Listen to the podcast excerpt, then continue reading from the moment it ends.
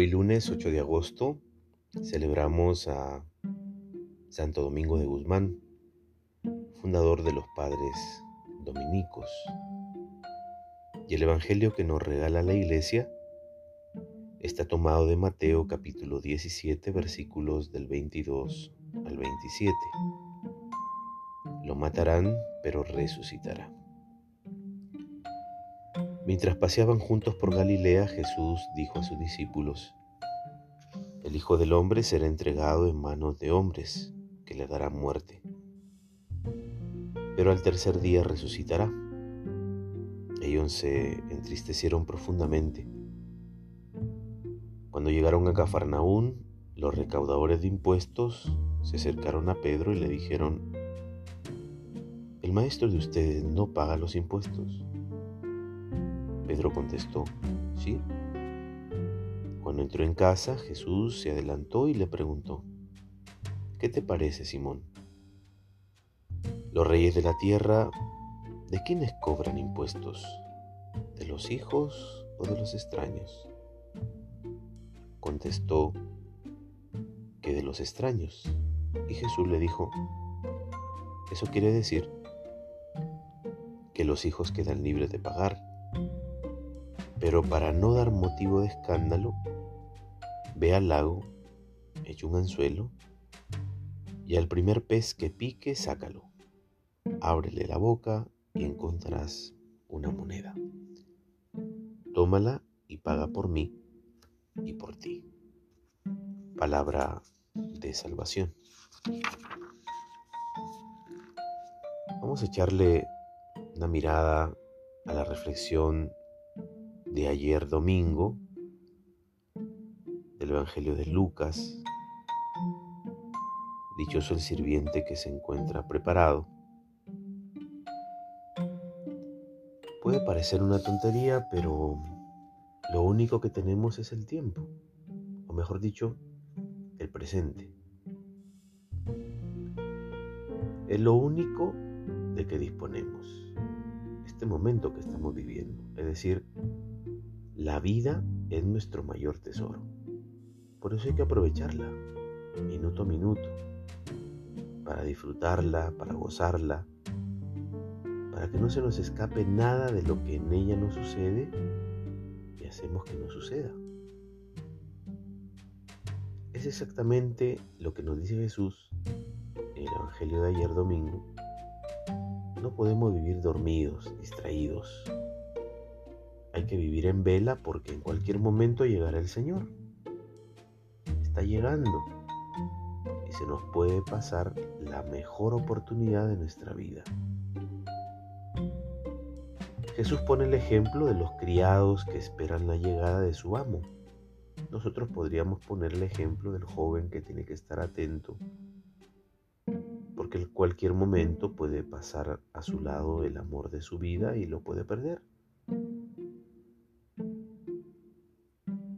¿Qué es eso que nos podemos perder y que no deberíamos perder de ningún modo? ¿A qué se refiere Jesús cuando nos pide que estemos atentos? La respuesta está en la fraternidad. Este tipo de atención que nos pide Jesús no es la que tiene el hombre de negocios para ganar dinero. Jesús quiere que estemos atentos a los hermanos y hermanas Vivir de una forma que valga la pena solo tiene un significado para Jesús, construir la familia de Dios. Solo así encontraremos la verdadera felicidad. Esa es la fe de la que nos hablaba la segunda lectura de Hebreos 11. Creer en Jesús es creer que Él está en medio de nosotros construyendo su reino haciéndonos hermanos. En la medida que somos capaces de ver en los que nos rodean el rostro de un hermano, nuestro corazón será capaz de amar. Y amar es vivir y crear fraternidad. Ese es el tipo de vida que Jesús quiere para nosotros. Ese es el tipo de vida para el que vale la pena estar atento. Lo demás todo lo demás es perder el tiempo y perder la vida.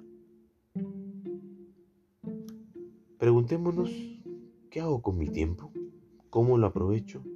¿Me esfuerzo por vivir desde la fe todas las horas de mi vida? ¿Soy capaz de mirar con ojos de fe a quienes viven conmigo o a quienes me encuentro por la calle o en el trabajo o en el colegio o en la escuela? ¿Qué veo a mi alrededor? ¿Vidas hermanas o enemigos que amenazan y de quienes me tengo que defender? La invitación pedagógica del Evangelio es a optar por el proyecto del reino y a relativizar las pretensiones de nuestras expectativas. Aterrizando en el Evangelio de hoy, con el anuncio de la muerte y resurrección, Mateo ofrece una acentuación vital aún vigente. Comprender el camino de Jesús de Nazaret, el Mesías liberador, implica vivir como comunidades resucitadas que lo reconocen como camino de humanización. En cambio, la desmesurada tristeza de los discípulos y discípulas del Maestro no hace más que desnudar las expectativas miopes de quienes lo siguen. La esperanza puesta en una futura liberación, sociopolítica bajo un modelo restauracionista de corte nacionalista y autoritario, que son expectativas populistas. El mesianismo de Jesús manifiesta la praxis o la práctica de otra lógica que no se caracteriza por los símbolos y mecanismos de la fuerza e imposición, sino de reconciliación y rehabilitación de lo humano como acontecer de la vida de Dios en la condición humana que supera todo legalismo y ritualismo. ¿Actuamos como comunidades abatidas por la pesadumbre asumimos la vida como desafío creativo y humanizador? Preguntémonos hoy. Lo que implica aceptar esta palabra de salvación en nuestra vida. La bendición de Dios Todopoderoso, Padre, Hijo y Espíritu Santo, descienda sobre ti y permanezca para siempre. Que tengas un buen día.